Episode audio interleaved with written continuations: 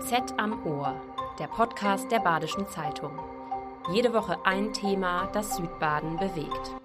Bei der Sanierung eines kleinen Bauernhofes wurde im Dachspitz Kot von drei Fledermäusen gefunden. Das hat dazu geführt, dass eine artenschutzrechtliche Untersuchung von sechs Monate Dauer verordnet wurde. Äh, bis dahin gibt es keine Baugenehmigung. Also der Bau verzögert sich allein deshalb um sechs Monate. So wie der Freiburger Gastronom Toni Schlegel klagen viele über die Last der Bürokratie.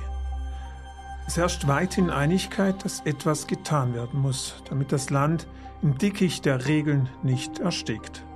In Baden-Württemberg hat Ministerpräsident Winfried Kretschmann jetzt ein Gremium eingesetzt, das den Wildwuchs an Vorschriften lichten soll, den sogenannten Normenkontrollrat.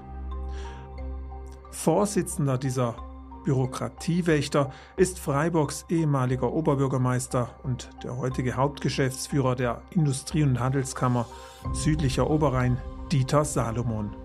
Mit ihm unterhalte ich mich über den Kampf gegen die überbordende Bürokratie. Mein Name ist Florian Kech, ich bin Redakteur der Badischen Zeitung. Hallo Herr Salomon, schön, dass Sie da sind. Ja, Tag Herr Kech. Herr Salomon, unser Ministerpräsident Kretschmann hat die Bürokratie mit einem Brombeergestrüpp verglichen. Wenn Sie an äh, die Regelwut oder den Regelwust denken, ähm, welches Bild kommt Ihnen da in den Kopf? Auch eins aus der Pflanzenwelt? Ja, also das mit der Brombeerhecke, ähm, was Winfried Kretschmann da als Bild genommen hat, ist so falsch nicht, äh, weil er gemeint hat, äh, das sei so schwierig, dieses Gestrüpp, dieses dichte Gestrüpp irgendwie zu lichten. Da bräuchte man, was weiß ich, eine Machete oder man könnte ja sagen, Brombeerhecken kann man auch abfackeln. Aber so einfach wird es mit unserer Bürokratie nicht werden. Und weil man bei Bürokratie ja aufpassen muss, das hat äh, so einen ganz negativen Touch. Äh, Bürokratie ist was Negatives, aber eine gut funktionierende Verwaltung, ein hoher zivilisatorischer Fortschritt und die ganzen Hochkulturen, also weit bevor es in Europa welche gab, äh, die Ägypter und auch die Chinesen, die haben sich dadurch ausgezeichnet, dass sie ihr Herrschaftsgebiet überhaupt beherrschen konnten, weil sie gut organisiert waren und auch verwalten konnten, also auch Schriftlichkeit hatten und sozusagen wieder Vorlage, damit auch Ergebnisse rauskommen. Ich weiß nicht, ob überliefert ist, ob äh, die alten Ägypter auch schon einen Entbürokratisierer hatten, ob das nötig war damals. Sie sind jetzt äh, auf jeden Fall in dieser Rolle. Sie sind Vorsitzender eines Gremiums, äh, das ja, bürokratische Auswüchse einhegen soll. Das trägt den unbürokratischen Namen Normen, Normenkontrollrat. welche Befugnisse haben Sie? In diesem Gremium? Äh, um jetzt mal noch die Analogie mit den alten Ägyptern ja. fortzuführen. Also, ich meine, das waren ja äh, autokratische Staaten, wenn man, würde man heute sagen, beherrscht von Pharaonen. Und dann vermute ich mal, wenn denen das Gestrüpp zu viel war, dann haben sie einfach gesagt, das machen wir jetzt anders. Aber mhm. wir leben ja heute in einem modernen Rechtsstaat und heute ist ja, äh, um einen Aphorismus von, äh, Aphorismus von Adorno zu verwenden, der Schwachsinn des Ganzen die Summe aus gesundem Menschenverstand. Das heißt, jedes Urteil, was Verwaltungsgerichte oder andere Gerichte fällen, um irgendwelche Einzelfallungerechtigkeiten zu korrigieren und gerechter zu machen, führt natürlich zu diesem Gestrüpp, wo dann keiner mehr durchblickt und wo vor lauter Bestreben, Gerechtigkeit äh, zu erzielen, zum Schluss sagen, es ist das totale Chaos, keiner blickt mehr durch und es kann doch auch nicht gerecht sein. Und äh, nochmal, welche Befugnisse haben Sie jetzt mit der Machete tätig zu werden? Ja, etwas äh, platt gesagt, ich habe die Befugnisse, mir Gedanken zu machen und Vorschläge zu machen und die Politik hat dann äh, die Befugnis, diese Vorschläge entweder für schlau oder weniger schlau zu finden oder für umsetzbar oder nicht umsetzbar. Also auf gut Deutsch gesagt, ähm, wenn das, was wir vorschlagen in dem neuen Rat, ein sechsköpfiger Rat, also außer mir noch fünf Kolleginnen und Kollegen, äh, wenn das äh, den Gefallen der Politik findet und das auch eine Mehrheit findet, äh, dann wird es umgesetzt und wenn nicht, nicht. Mhm. Und deshalb haben mich auch viele Leute davor gewarnt und haben gesagt, äh, ist noch nie was rausgekommen bei sowas, weil äh, letztendlich passt doch der Politik sowas nicht. Ja, eigentlich ist der Name ja gar nicht zutreffend dann. Es ist eigentlich kein Kontrollrat, sondern eher ein Beratergremium. Insofern ist der Name Normenkontrollrat tatsächlich falsch. Hm. Vielleicht geben die sich jetzt hat der Herr Göbel, das ist der, der Chef des Normenkontrollrats auf Bundesebene, vielleicht geben die sich einen neuen Namen und wenn der neue Name schlau ist, vielleicht benennen wir uns dann auch um. Hätten Sie eine Idee? Nein, ich hatte noch keine. ich weiß auch nicht, was er vorhat, aber er hat was vor. Irgendwas mit Machete. Weil Normenkontrollrat versteht kein Mensch. Hm. Das ist auf Bundesebene durchgesetzt worden 2006 und existiert dort auch schon äh, seit 2006 und es gibt jetzt in etlichen Bundesländern, noch längst nicht in allen, also solche, solche Normenkontrollräte, die äh, halt die Landesregelung durchforsten sollen, wobei die Leute natürlich äh, in dem Gefühl, dass sie von Bürokratie bedrängt äh, werden oder dass die sie stranguliert, äh, nicht unterscheiden zwischen, äh, zwischen der kommunalen Satzung, zwischen Landesrecht, Bundesrecht und Europarecht äh, sondern das sind insgesamt Sachen, wo sie sagen, äh, das ist ja eine Zumutung und warum dauert das so lange und warum ist das alles so kompliziert. Und wir sind nur für bestehendes Landesrecht zuständig, hm. also für einen kleinen Teil davon. Hm. Sie haben auch gesagt äh, bei der Vorstellung, äh, wenn uns das nicht gelingt, also wenn Sie nicht erfolgreich sind, dann können wir äh, hier, wir können hier uns abmelden. Bezogen Sie das eigentlich auf den Normkontrollrat oder auf die Gesellschaft? Äh, das habe ich, äh, das war natürlich frei formuliert, das habe ich eigentlich äh, auf die Gesellschaft bezogen. Ja. Also ich denke, Deutschland ist an einem Punkt äh, wirtschaftlich, aber auch äh, was das Verhältnis von Bürgern zu Staat angeht.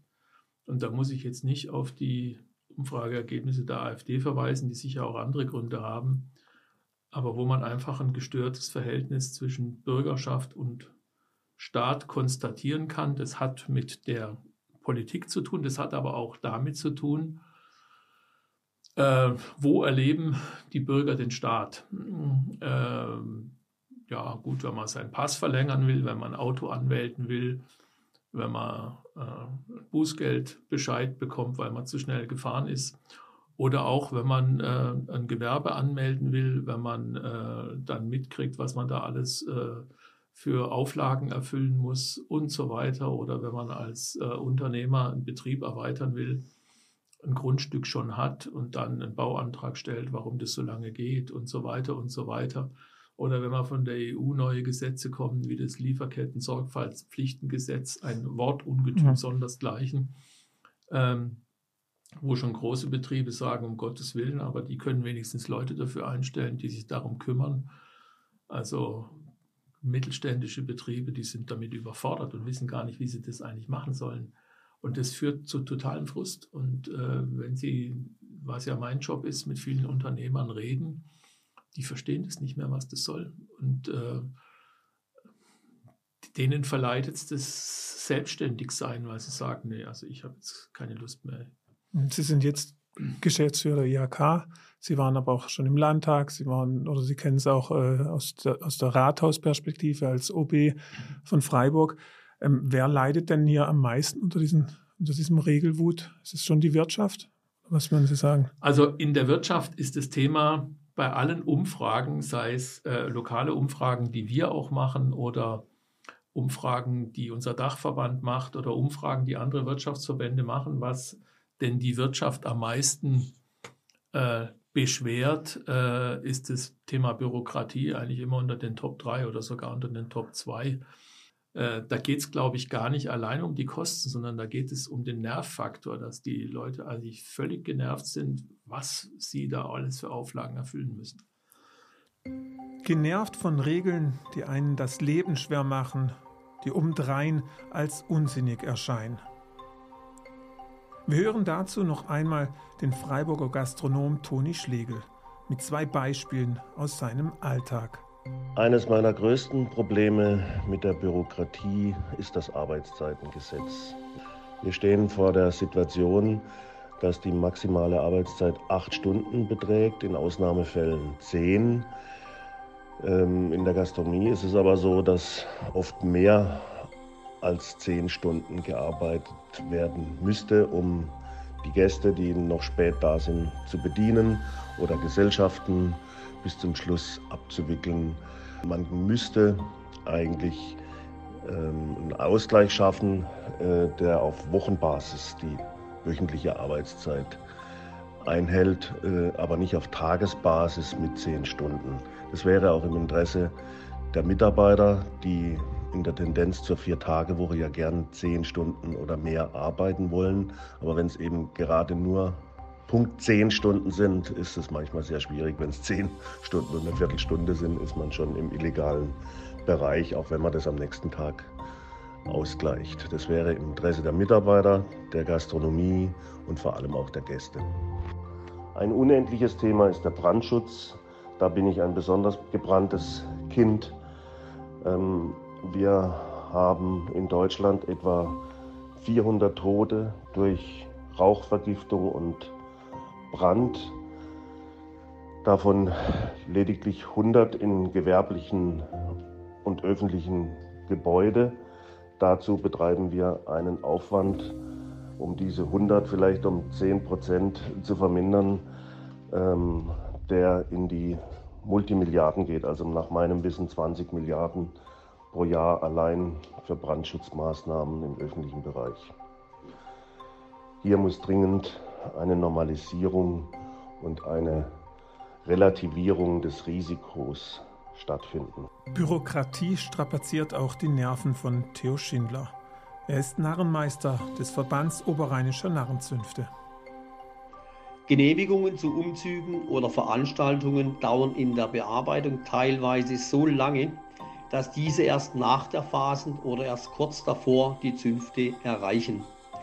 Somit bewegen sich die Veranstalter in einer Grauzone und dürften die Veranstaltung gar nicht erst starten. Dies kann im Haftungsfall verheerende Auswirkungen auf den Veranstalter, auf den Ausrichter haben. Im konkreten Fall kann ich aus eigener Erfahrung sagen, dass beim Seifenkistenrennen der Jugend des VEN in Hoberg in der Ortenau die Genehmigung erst zwei Tage vor Start des Rennens schriftlich vorlag. In einem anderen Fall geht es um die Ausweisung des Raucherbereiches einer Hallenveranstaltung in der Freiburger Gegend. Hier wollte der Veranstalter den Bereich für Raucher durch Bauzäune abgrenzen. Dies wurde von der zuständigen Behörde nicht genehmigt. Anstattdessen musste der Bereich durch Flatterband und Security-Personal abgesichert werden. Ein weiteres Beispiel ist, dass kleinere Umzüge in Nebenstraßen von Gemeinden jedes Jahr aufs Neue, obwohl immer wieder gleich neu beantragt werden müssen. Eine Zeit lang konnten solche Genehmigungen für fünf Jahre beantragt werden. Somit sparten die Vereine Zeit und Geld. So etwas ist aus unserer Sicht nicht mehr nachvollziehbar. Hier muss dringend etwas geschehen, denn das normale Vereinsmitglied kann das so nicht mehr verstehen, geschweige denn akzeptieren. Also nach meiner Meinung müssten Gesetze Leitlinien geben, äh, wo man hin will. Darum macht man ja Gesetze, damit die auch befolgt werden, also Regelungen und die auch Anreize geben, dass diese äh, Regelungen dann auch befolgt werden.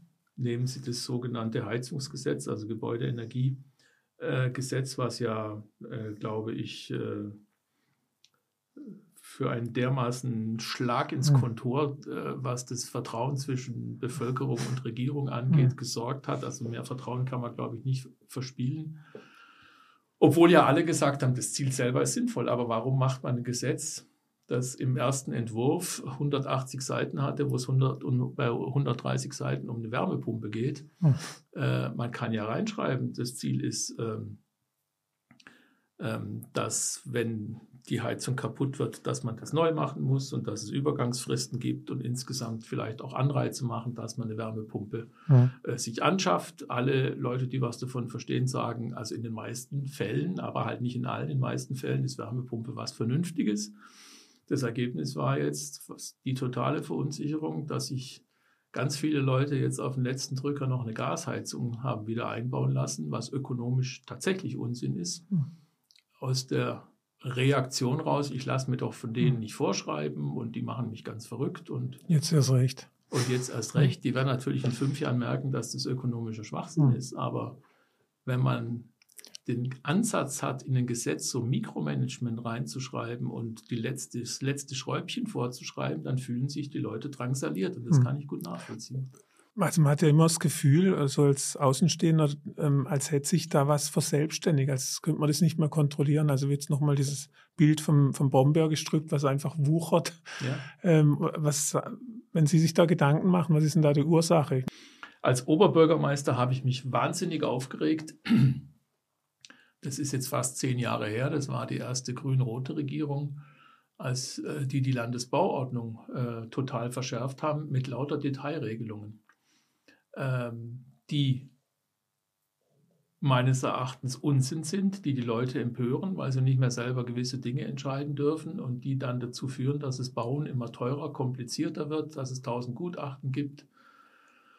Da wollte man natürlich den Gedanken des nachhaltigen Bauens, äh, wollte man in die Bauordnung, in die Landesbauordnung mhm. schreiben. Und äh, man kann das aber auch wieder entrümpeln. Also das, was jetzt äh, nachdem die Bauwirtschaft beklagt hat, dass immer alles teurer wird, die jetzige Bauministerin im Land, die Frau Rasa, wieder angekündigt hat, wenn sie es denn durchkriegt mit ihren beiden Regierungsfraktionen, ist der richtige Ansatz zu sagen, nicht alles im Detail regeln, sondern lass die Leute machen. Ich habe das dann als Oberbürgermeister auf den Punkt gebracht und habe gesagt, also wer sich welche Blumenkübel in welcher Farbe und Größe vors Fenster hängt oder nicht und was für Blumen, äh, Farbe die Blumen haben hm. dürfen, das geht den Staat verdammt nochmal nichts an. Irgendwas müssen die Leute auch noch selber entscheiden hm. können. Und dann beklagt man sich wieder, dass alles dann so äh, eintönig und einfarbig hm. äh, ist und, und monoton. Lass doch die Leute mal machen und äh, dann geht es auch schneller. Jetzt hat ähm, Tübingens Oberbürgermeister Boris Palmer einen offenen Brief geschrieben, gemeinsam mit OB-Kollegen aus Esslingen und Schwäbisch Gmünd ähm, und adressiert an den Bundeskanzler. Äh, und da steht der Appell drin, ähm, ja, die Kommunen sollen das Recht erhalten, in begründeten Fällen auch mal von Vorschriften abzuweichen. Hätten Sie diesen Brief auch unterschrieben als OB? Äh, den hätte ich unterschrieben. Also der geht ja, ich glaube, elf oder 13 Seiten lang mit äh, Beispielen, wo man sagt, schöne Grüße aus Absurdistan, aber das ist der no ganz normale Wahnsinn, wo man sich eigentlich vorstellt, äh, was habt ihr eigentlich, euch eigentlich dabei gedacht? Und wenn man dann die Verursacher fragt, die solche Gesetze geschrieben haben, die können eigentlich einem schon erklären, was sie sich dabei gedacht haben. Aber wenn die dann sehen, was dabei rauskommt, es ist wirklich äh, das totale Grauen. Bürokratieabbau ist jetzt nicht, keine Neuerfindung. Ähm, Olaf Scholz hat auch in seinem sogenannten Deutschlandpakt, da steht es auch ganz oben, äh, man hat das Gefühl, alle wollen es, aber warum ist die Umsetzung dann doch so schwer? Warum klappt es eigentlich nicht richtig? Also es hat ja schon drei Bürokratieentlastungsgesetze auf Bundesebene gegeben, von denen behauptet wird, ähm, dass da auch in Milliardenhöhe Bürokratie entlastet hm. wurde. Ich behaupte, davon hat die Bürgerschaft so gut wie nichts mitgekriegt. Hm. Und als ich jetzt gehört habe, dass in dem neuen Bürokratieentlastungsgesetz von Minister Buschmann, Justizminister,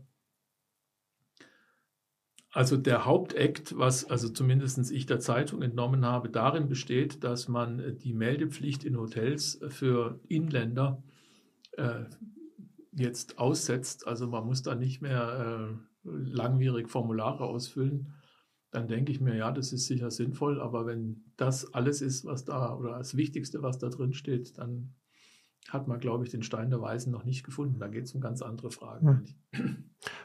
Ein Punkt, äh, was auch immer wieder kritisiert wird, äh, Deutschland hinkt bei der Digitalisierung hinterher. Ähm, glauben Sie, das ist mit auch einer der wichtigsten Schlüssel, dass man da mal vorankommt, dass auch äh, die gefühlte Bürokratisierung abnimmt?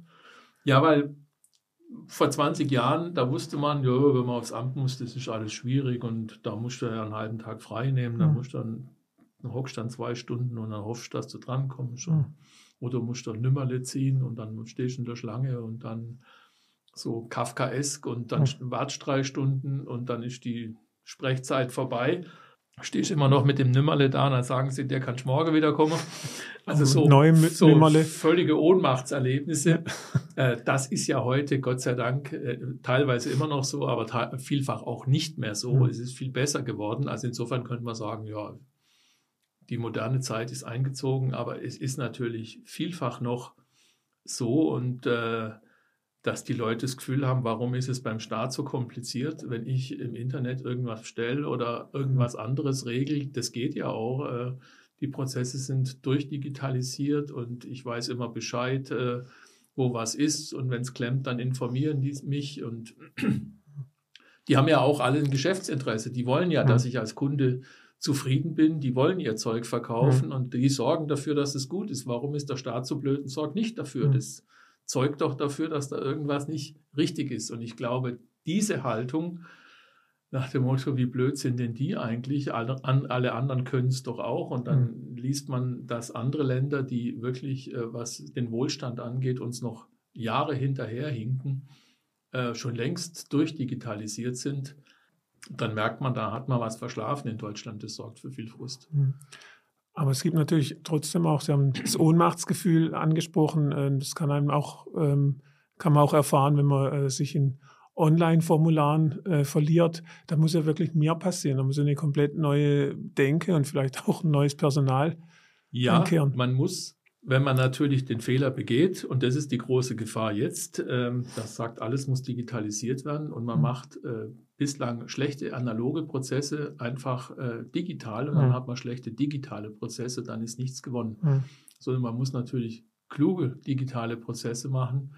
Wir können auch so als Verwaltung, als Behörden, sei es kommunal, Landes-, Bundes- oder welcher Ebene auch, nicht weitermachen, weil wir gar nicht mehr das viele Personal haben, um diese ganzen Bescheide tatsächlich in dieser vorsinnflutlichen Art, wie wir es machen, zu bescheiden.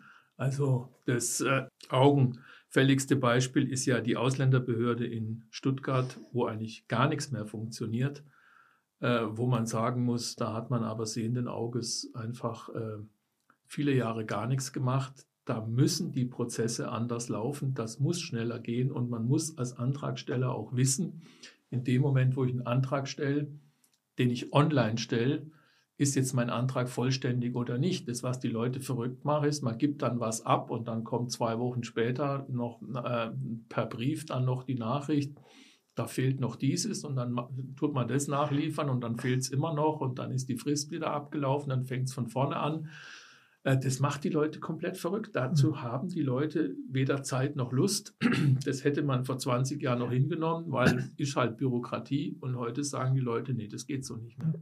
Das, wollte ich jetzt gerade ansprechen. Ähm, man hat natürlich das Gefühl, ähm, es nimmt zu an Bürokratie, aber äh, gleichzeitig ähm, auch so ein bisschen den Verdacht, die Leute wollen sie es einfach nicht mehr bieten lassen. Sie mutzen auch schneller über alles. Früher war man vielleicht noch folgsamer, wie Sie es jetzt auch schon angedeutet haben.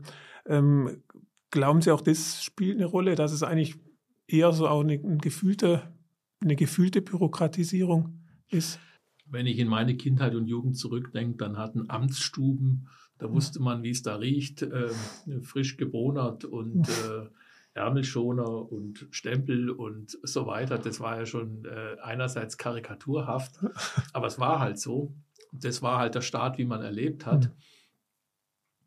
Und äh, dann hat man sich über die Jahre einfach versucht, auch ein anderes Image zu geben und sagt, ja, wir sind jetzt Dienstleister und das sind unsere Kunden und hat da äh, versucht, dieses Verhältnis zu verbessern, weil es auch äh, man wollte weg von dem Obrigkeitsstaat hin zu einem demokratischeren Staat. Mhm. Das war ja alles richtig. Man hat nur vergessen, äh, die Art, wie man äh, tatsächlich Verwaltung macht, die hat sich eigentlich gar nicht geändert. Mhm. Es steht zwar in jedem Zimmer, was vor 40 Jahren auch noch nicht war, ein Computer. Aber trotzdem tun wir noch so, als wären wir mit, hm. mit, mit, Loch, äh, mit, mit, mit, mit Handakten unterwegs oder mit, mit irgendwelchen Zetteln, auf denen wir Notizen machen und die in irgendwelchen Kästen ablegen.